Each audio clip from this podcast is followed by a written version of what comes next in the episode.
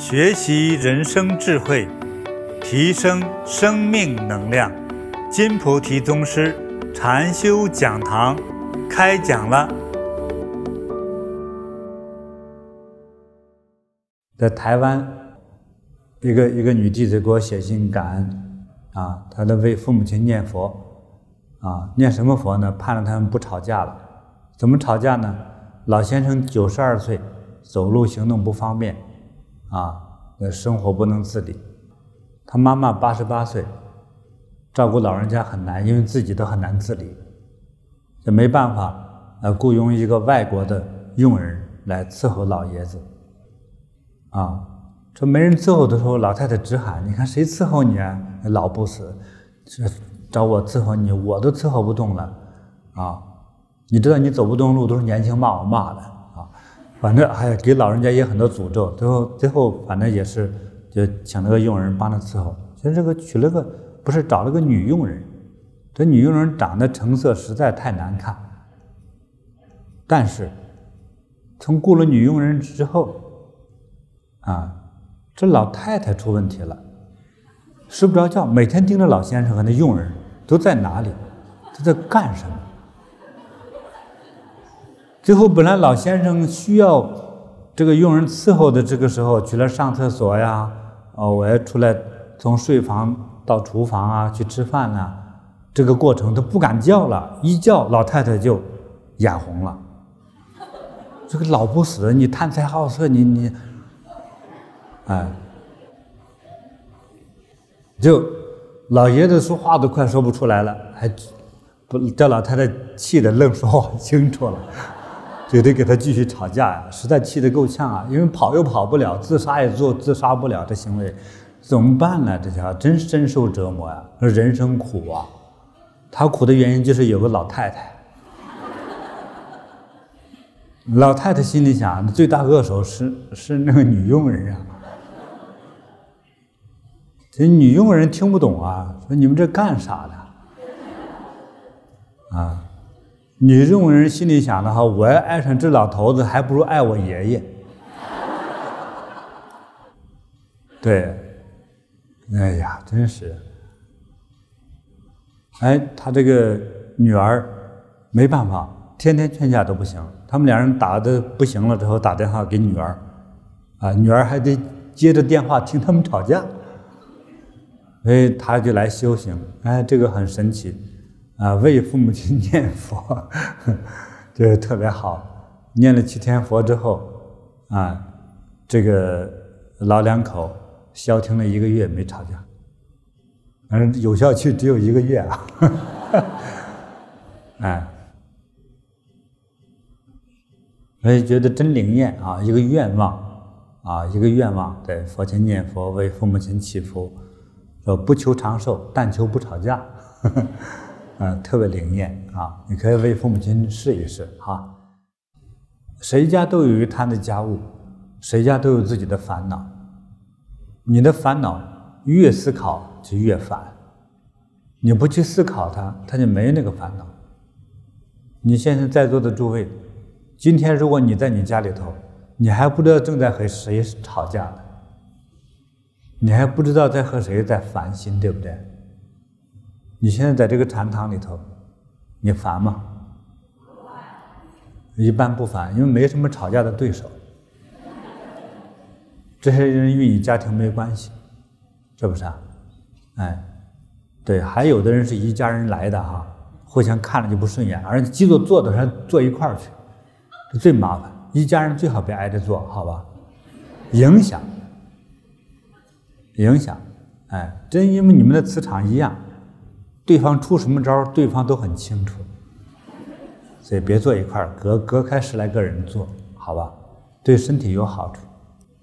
所以两个人的场很相像的时候，就会容易得病。所以就是老夫老妻总睡一个床，就得病了。最后长相也快一样了，个性也一样，走路姿势也一样，吵架骂街口音都一样。对方骂什么，对方很清楚。哎呀。都陷入同样的病态，甚至得的病都一样，啊，被就是被那种嗯负面的场给同化了。啊，所以结婚到一定的时间的时候，就通常是时常的分床住，啊，再到分屋住，啊，结婚三十年以上的，有很多人倡导分家住，当然有那么多家还可以啊，没那么多家也凑合吧，呃，一个人睡床，一个人睡地板，哈，就特别健康。好吧，你想一个人，嗯，在屋子里这个呼吸又不开着窗户，那两个人在一个屋呼吸，可不对方的病菌都能跑到你肚子里去。啊，思维，我们的大脑，我这样思维，你也这样思维，其实两个人都互相会影响。哎，所以思维模式也一样，脾气也一样，得病也一样，所以那个疾病就来了，就不健康了。啊，因为没有不同的那种营养成分和生命场来感应你，所以像这样的老夫老妻之家，给你个建议，你的屋里头可以放个第三者，好吧？你会问怎么放呢？比如说放一棵树，放一两块石头。啊，就是圆乎乎的鹅卵石，哎，都会起到调整这个场的那个作用，啊，一个小小建议了，啊，放一棵树又不是人你干啥他都没意见，而男女双方都对树没什么意见，你屋里头多睡任何一个人，你都膈应，都会引起是非，对不对？这个很多老夫老妻啊，其实就是仇人转世，就是岳飞和秦桧分到一个家庭了。啊，因为上辈子你们俩互相陷害，就是因为因缘果报，两人的账没结清楚了，他今世继续结，结账的方法就让他俩变夫妻，这样谁也跑不了啊，就继续打呀打呀打呀。说前世是刀兵相见，今世是嘴皮子相见，啊，都想把对方给吃了，但是谁都不出狠招，啊，生怕对方失去了之后。没有人继续吵架了，所以在一起吵啊吵，啊，那这样的因果原因呢，就是不懂得怎样做人，不惜福啊。你想一想，你们夫妻一方如果遭到别人伤害的时候，你会同情吗？你会保护吗？如果会，那你吵什么呢？所以我们。尤其是不学佛、不开智慧的人，最想伤害的，是离你最近的那个亲人。离你最近的很少是仇人。吵架，听着的是习惯，听多了说他父母亲又吵起来了，说这两口又吵起来了，我们只能说是仇人转世，其实不是，是情人转世，是有恩的人转世，转到了一块儿。可是。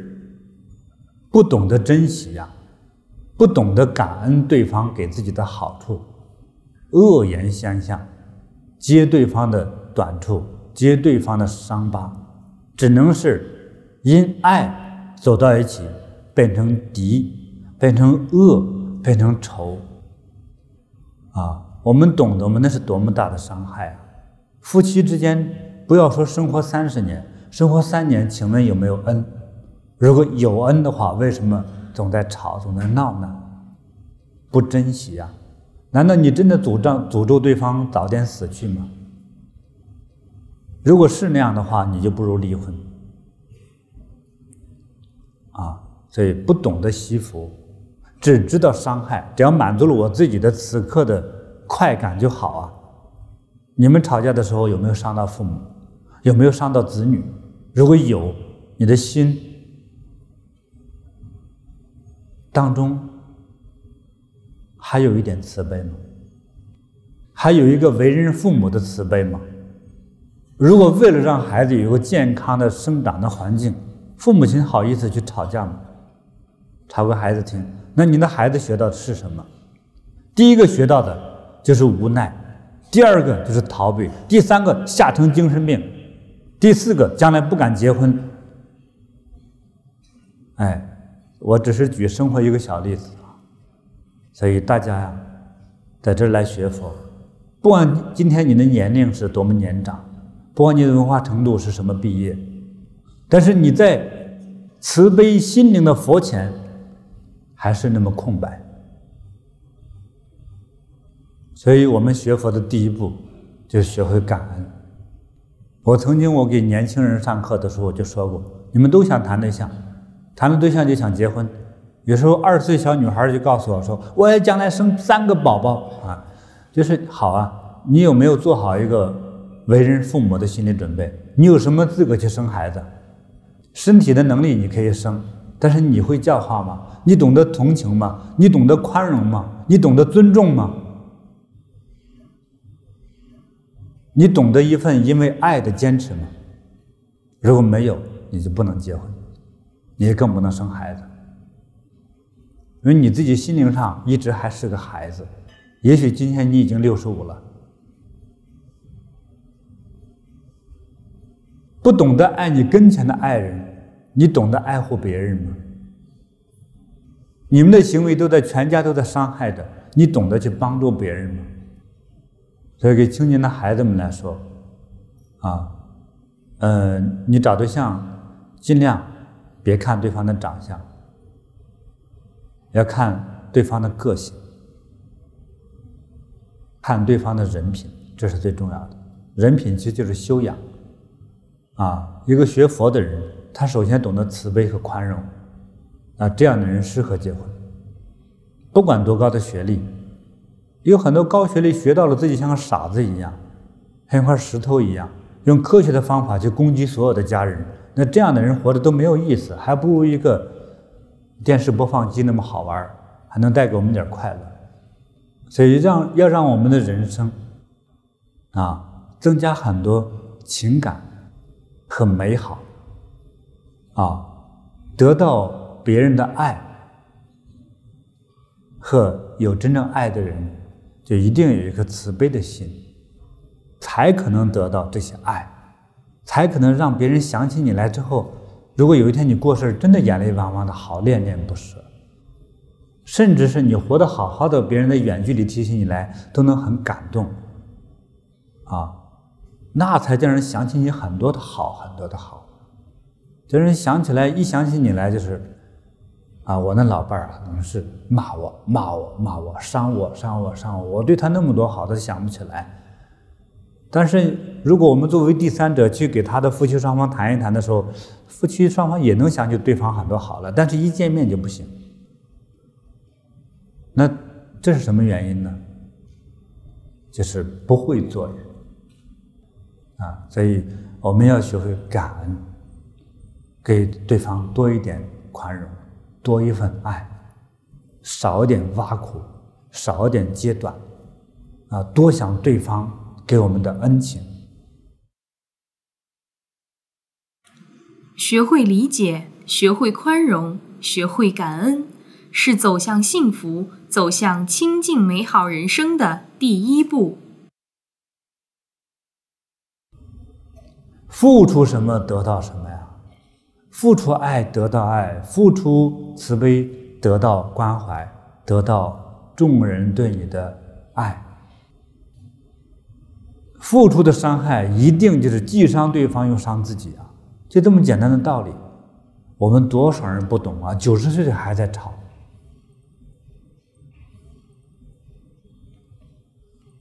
其实不就是不够宽容吗？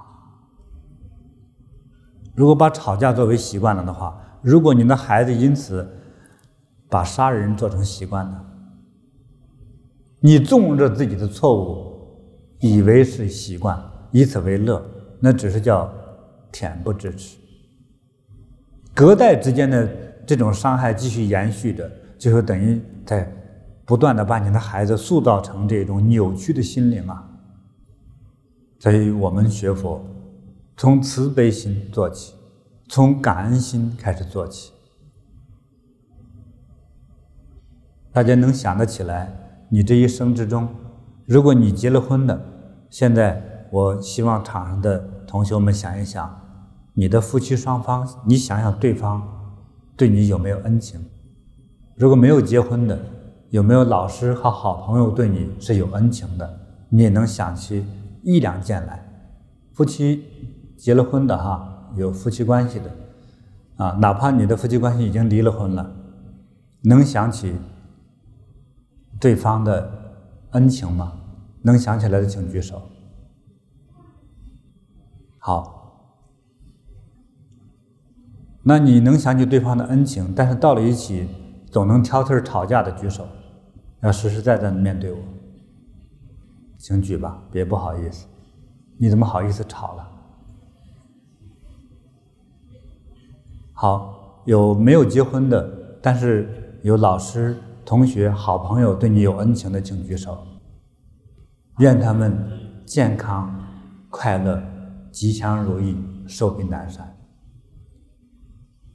我们在和最亲近的人在一起啊，同事、夫妻、朋友啊，这个师生等等这些最亲密的社会关系在一起的时候，如果我们把过去曾经的不愉快和伤感的事情，装在自己脑子里，印在自己脑子里，不高兴的时候就提出来，不高兴的就提出来，无数次的把不愉快的这一件往事提出来，啊，在最呃气愤的情况下说出来的时候，就等于把这一次曾经的伤害提出来，再一次的伤害。提一次伤害一次，提一次伤害一次。如果这个事情的伤害已经是很沉重，比如说这个事情的伤害，也许当时就离婚了。好，两年之后，每一年我提十次，就是要意味着十次离婚。如果提五十次，就要意味着五十次离婚，这么大的痛苦和伤害。那么你想，你和你的那个对方能幸福吗？就是把痛苦无数次的变大、变大、变大、变大、变大，不离婚已经够意思了。不知道对方在坚守着什么，坚持着什么。我想，对方能够坚持下来不离婚，一定是因为他不想失去你，宁可痛苦的被你天天在千刀万剐着，但是我还要坚守我的阵地，多痛苦啊！所以做人不懂得感恩，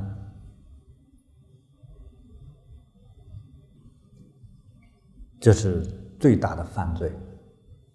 因为让自己痛苦，让别人痛苦，让孩子痛苦，让长老的父母亲痛苦啊！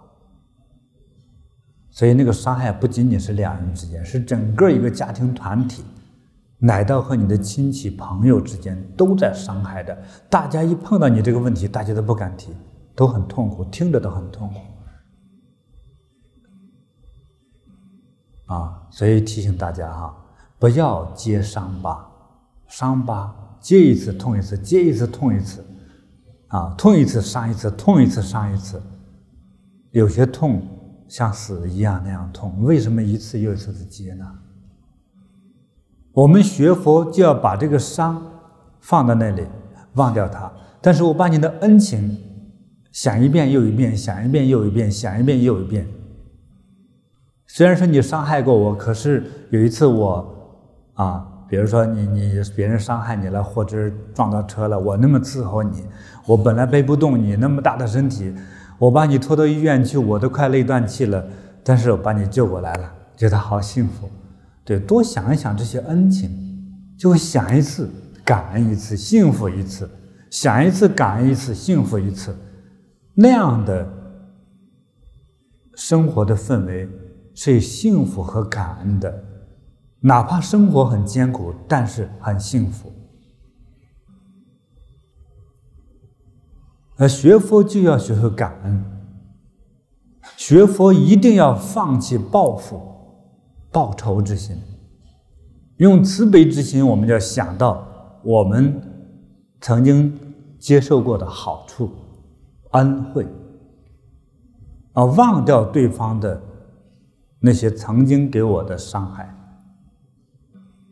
甚至是故意忘掉的。那才是真正的感恩。其实等于是会生活，就像你看这个人一样，你专找的他这个脸上有瑕疵那个点来说的时候，对方能快乐吗？曾经有弟子见我，最后说：“师父啊，我哭啊，哭啊，哭哭了半天，像死了妈一样。”我说：“别哭了，你有什么悲伤的事情啊？”他说：“师父，你怎么变那么老啊？”我就不好意思说啊，谢谢谢谢，我我我还不是很老，不是很老。我心里话，你比我变更老。那玉生还曾经在中国广东的时候，师傅啊，你长得真帅，如果你是双眼皮，就会更好看一些。我那时候年轻，我说你找揍啊，啊，对，那不就是伤害吗？当然说我没有事啊，我是一个承受力极强的。我的我的自尊心不是因为长相啊，我根本长相的概念我根本不在乎自己啊。那换个人呢？换个事呢？你不可以总去找着那个不该说的话去说。啊，这种不会说话的人比比皆是，就是其实那个心没有打开，叫感恩心没打开。那这样的人通常是他成长的环境是伤害，他全家人都不会说话，哪句话难听说哪一个。啊，所以后来我就走访了他们家人怎么生活的，一去了之后，哎，正吃饭，哎，他妈不认识我，但是他看我照片，啊，说是你们的师傅，师傅你你吃不吃饭了？我就不能说刚到你们家第一次，你们正吃饭说我吃，啊，我说我吃了，我吃了，啊，你们吃吧，其实我没有吃饭。最后他妈盛了一碗米饭。咣当就放到我跟前，吃吧，你不吃这饭也是坏了。哎，那我说我就故意往下逗啊，我说如果坏了呢？他说我不等坏了，我就喂了猪了。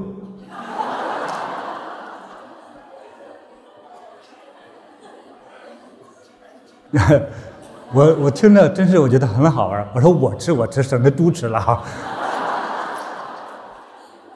其实老人家后来我就是特别善良。他怎么形成这种感觉呢？他妈这个他这位母亲，这位老母亲的父母亲就是这样说话。两口子是一边生活一边吵架，一边生活一边吵架，啊，所以那个过去的时候是拉那个风箱的时候，他爸在那拉拉着风箱，他妈在那浇他妈在那浇米饭，两人这么配合着干活，一边干活一边吵，一边干活一边吵。所以这孩子最后不会说话呀，就弄得他的第三代，他女儿也不会说话。哎，就说师傅你长得挺帅的，如果你是双眼皮会更好。啊，我后来我就逗他女儿，我说我和刘德华你喜欢哪一个？他论长相，我喜欢刘德华；论心眼我喜欢你。我到底你喜欢哪一个？给我说出来。真的不会说话，然后他他说：“师傅，你不要逼我，你要再逼我，我就喜欢刘德华去。”我说是逗你，啊，我说你继续脚踩两只船吧，啊，对，不要总去捡着那个伤害的。还有说，虽然对方做错了一件事情，对你形成一个阴影，但是不可以总想，总想就是。这事情如果曾经的伤害是很伤害、很痛的话，你为什么总想呢？这叫小心眼，也叫小人之心。啊，一个大度的君子之心，先想对方的好处，伤害。哎呀，我可能我都知道和不知道，也许造成很多伤害，但是对方对我真的有哪几件事不错，太好了，感恩他。哎，对，给对方多服务一点，少说难听的话，少说曾经的伤害的事情。人，尤其是夫妻在一起哈，等结了婚就不见外了啊，什么丑事，什么难听的话都做过，也都伤害过，但是也有彼此之间的刻骨铭心的恩情，所以多想对方给你的恩惠好处，忘掉那些坏处，这才是。学佛人该有的心。不懂得珍惜，不懂得感恩，就会互相伤害。学会感恩，用慈悲宽容之心，想到对方的恩惠好处，忘掉对方的坏处，我们才能得到幸福安详。这才是学佛的开始。用慈悲之心思考和观察所有的人，你会觉得大家都好啊，啊，每个人都好啊。每个人不可能今天在座的人说，我天生下来我就是强盗，很少的。就有很多强盗之中还分好几个级别，很多是好强盗啊，还有很多有功德的小偷啊，是不是啊？啊，这坏人之中还有很多怀有仁慈之心的人啊。在佛经故事之中，有这么一个故事啊。有一天，佛陀静坐在啊清净的莲花上，在莲花上有一颗蜘蛛，爬在佛陀的手指上。一会儿，那个蜘蛛就沉下去了，自己有一颗蜘蛛的丝，一下就往下沉。其实荷花池的最下方。就是无间地狱，我们所说的十八层地狱。哎，这个蜘蛛这时候沉下去，一定有它的原因和一个特别的一个缘分。叫佛陀一直往下看，看看十八层地狱，那个众生在那是永远不见天日，要吃饭，饭到眼前就变成火，就变成烧化的钢水，那怎么吃啊？啊，不见天日，所以一切苦都都在那，天天在那煎熬着，而且永远没出头之日。这个时候，蜘蛛丝下去，一定是一个大姻缘呐！啊，在佛前是个蜘蛛丝，到了地狱就是一个救命的大缆绳，就像船舶上那个大绳一样啊，这救命的绳索，救命的通道。所以这个丝下去，其实也是在佛的。深深层的那个慈悲心之中的一次给地狱众生的机会，对，蜘蛛就下去了，一个大缆绳，哇，这一群人这个大坏蛋恶魔正在地狱里头，正在那受苦呢，哎，有人都看到了，哇，天堂上下来一个大神啊，啊，都在那儿抢着往上爬，爬到最上头那个恶魔。因为身体又好又快，他抓住之后就踹大家，踹踹踹踹，所以都要往上上的人头都给踹下去了。哎呀，佛看了之后就流眼泪，给你机会。其实你要上来，众生跟着往上爬都能上来，但是第一个爬到绳子的恶魔就想：如果你们都上的话，这绳子不就断了吗？所以把你们踹下去，我才能上来。所以他就把别人都踹下去了。哎呀，佛陀眼泪掉下去，绳子就断了。你们继续受苦啊！啊，所以我看到这个故事之后啊，在佛前祈请，能不能再试一次，看有没有这个恶魔有一点点慈悲心的呀？啊，第二次的时候，另外一个恶魔，啊，就是因为前头曾经有过这么一次机会啊，他们在那待了几千年了都，有这么一个机会，有这么个大绳子下来。我们天天盯着上头，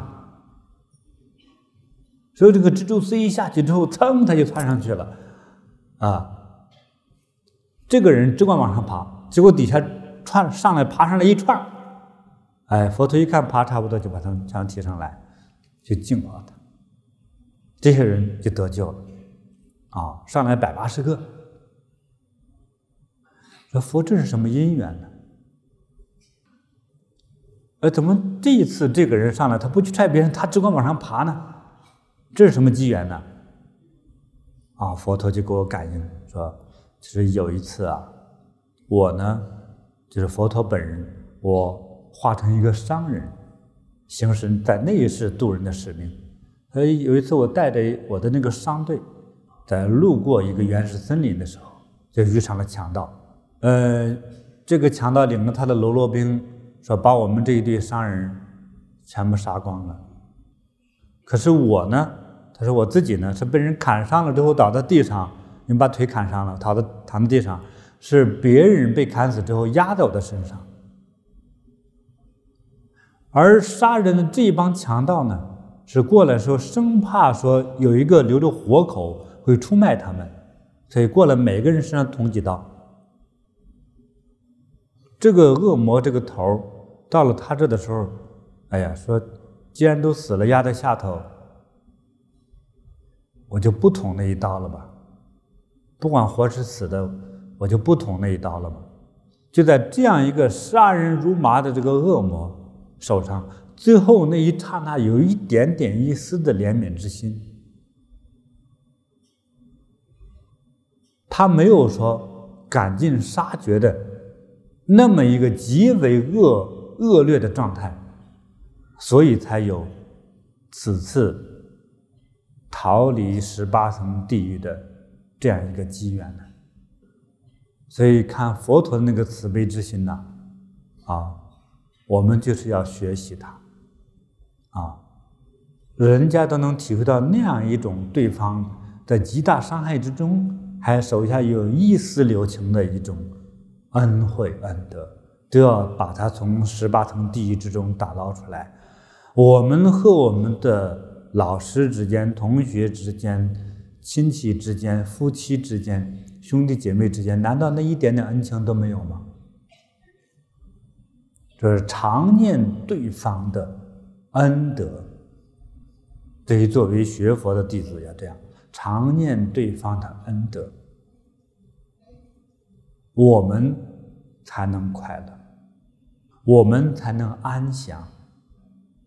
换个角度思考，说我就不这么想，我只想对方的恶劣，那你还能安详吗？你全身紧紧张，啊，七窍生烟，啊，血涌头顶，你不等于找病吗？在行头你找死吗？你想大气伤身呐、有多少人当场就气得休克到那儿去啊？有多少人生一场大病之后得一个癌症啊？所以只有用慈悲宽容之心呐、想到对方的好处，才能让自己平安。才能让自己祥和清净，才能带给别人祥和清净。我们中国人啊，老祖宗讲得很好：“滴水之恩，当以涌泉相报。”我们不要说“滴水之恩，当以涌泉相报”了。对方有恩情，我们少揭短，就算是不错的人。所以，对方有坏处，但是我们能想到恩情，用慈悲的恩会的方法来回报他。这样才能够，啊，叫化干戈为玉帛，才能化敌为友，才能使本来就应该恩爱的这种好朋友和家人、夫妻，啊，有情人，啊等等，我们的关系啊，才能变得啊密切、幸福、祥和。啊，所以好多的行为的伤害啊，不是单独自己的，至少是给对方的，或者是全家人的。从时空上来讲啊，有的就延续好久好久，延续可能三百年。所以我们希望说，带给子女的最宝贵的财富，不是金钱，是一份慈悲宽容的心。是一个勇敢面对生活烦恼的心，这才是最大的给子女的财富。那么有一个巨大的财富，就是给子女带去一份啊吉祥慈悲的功德，他们才能人生事业顺利，他们才能有更大的能量和动力，还有智慧，面对未来人生之中的一切烦恼和打击。所以，感恩之心是我们这个班所有同修的入手之处。如果你听得懂了，如果觉得我讲的有道理，如果你的呃经常吵架的亲人，如果在这个场上，你能不能给他一份真诚的拥抱？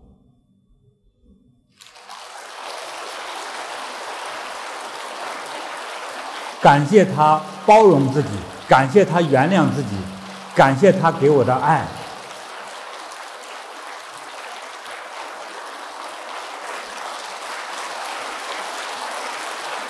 好你打由衷的要向他说谢谢你原谅我。把这句话要对着他看着他的眼睛说。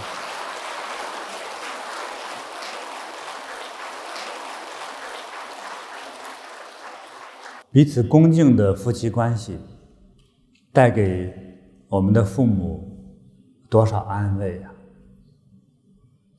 带给孩子多少幸福？带给自己多么快乐甜美啊！所以，真是我很敬佩、很感恩最伟大的佛陀，多智慧啊！他说要想改变我们的命。是由我们的行为来决定的。你自己，你制造的幸福，你制造制造的烦恼，甚至是制造的对立，就是制造的敌人。好多的敌人是我们自己制造出来的，好多的悲剧是自己慢慢的编出来的，把别人的悲剧变成自己的悲剧，让自己成为悲剧的主角。啊，所以这一切的美好也好，恶劣也好，啊，贫穷也好，富贵也好，啊，这一切其实都是我们自己可以创造的，只是我们学习佛法的机会太少了，所以浪费着我们的时光。好多年前我就给大家说，我说其实学佛首先是生存之道，好多人说学佛生存之道。一直理解不了，当然是啊，就是生存的质量问题嘛。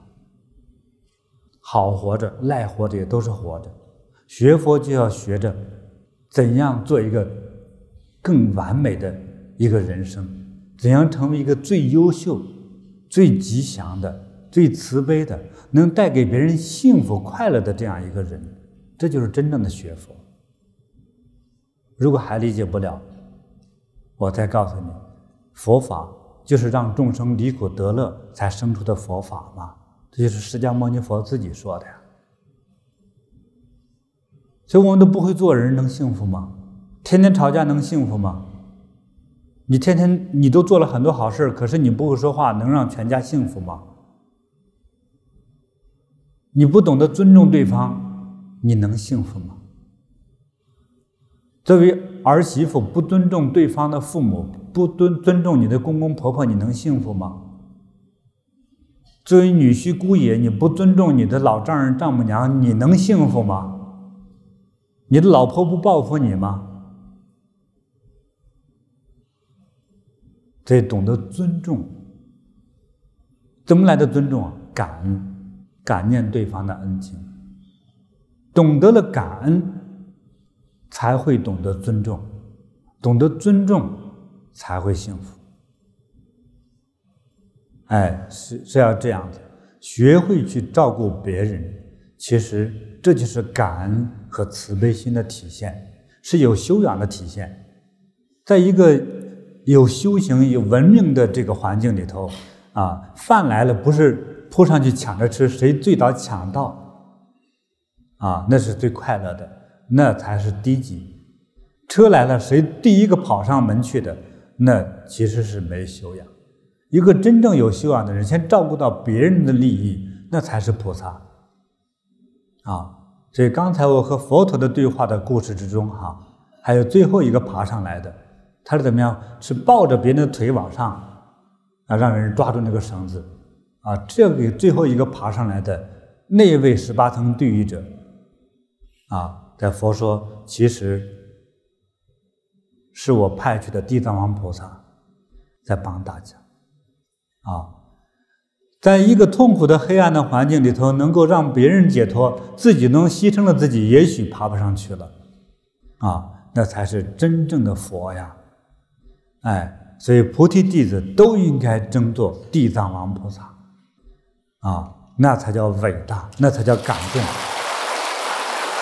那么从现在开始，如果你的心灵上能够融化到这个场里来，能够听得懂我的语言的话，从现在开始，我们的疾病也就自动的就往外跑啊。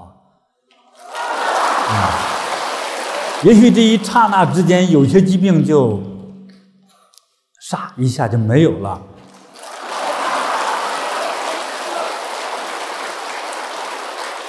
那么还有更多的人会在这刹那间获得高能量之后，这几天就开始辟谷，不用吃饭了。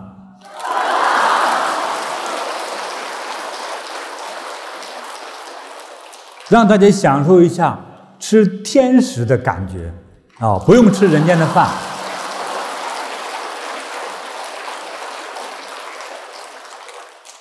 我们从出生以来一直天天都要吃饭，一顿不吃都饿啊！我们体会一下，我们三天、五天、十天、一个月不吃饭的那种轻松美妙的感觉是什么样子？啊，轻松。那会产生轻松、快乐啊、清安啊，去掉了污染的那种纯净的感觉呀！啊，我们身上都轻飘飘的，但是还有精力，还有体力，还不挨饿啊！这是提醒哈。此此时正在服药期间的，和刚刚化疗不久的啊，医生有严重嘱咐的人不能辟谷。有辟谷的感觉，可以少吃，但是不能断粮。啊，我们是以要以安全为主，生命安全为主，啊，不能断粮，因为正在服药的，啊，刚刚化疗的，你的身体素质啊，被化疗的那个能量给伤害的太重了，所以这些人要吃饭，啊，或者是你自己心里没有底，我吃还是不吃啊？那就选择吃，啊。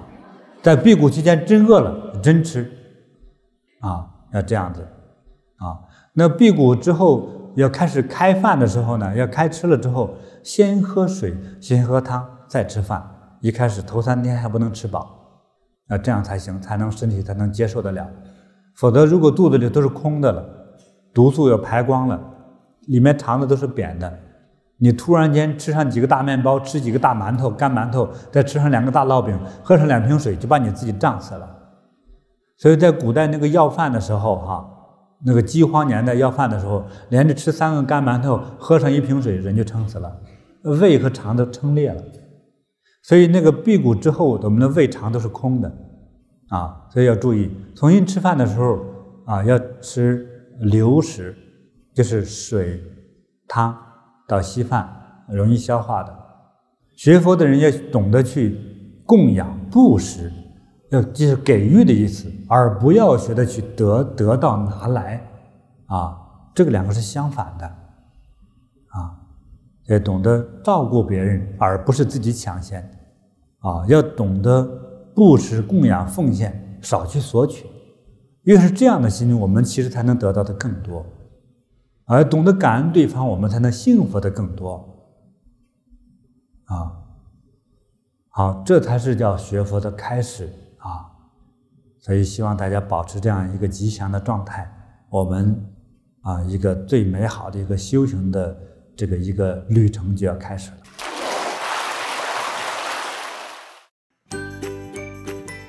欢迎分享金菩提宗师禅修讲堂。您的分享传播会增加您的功德，祝您如意吉祥。更多精彩内容，请下载禅师 APP。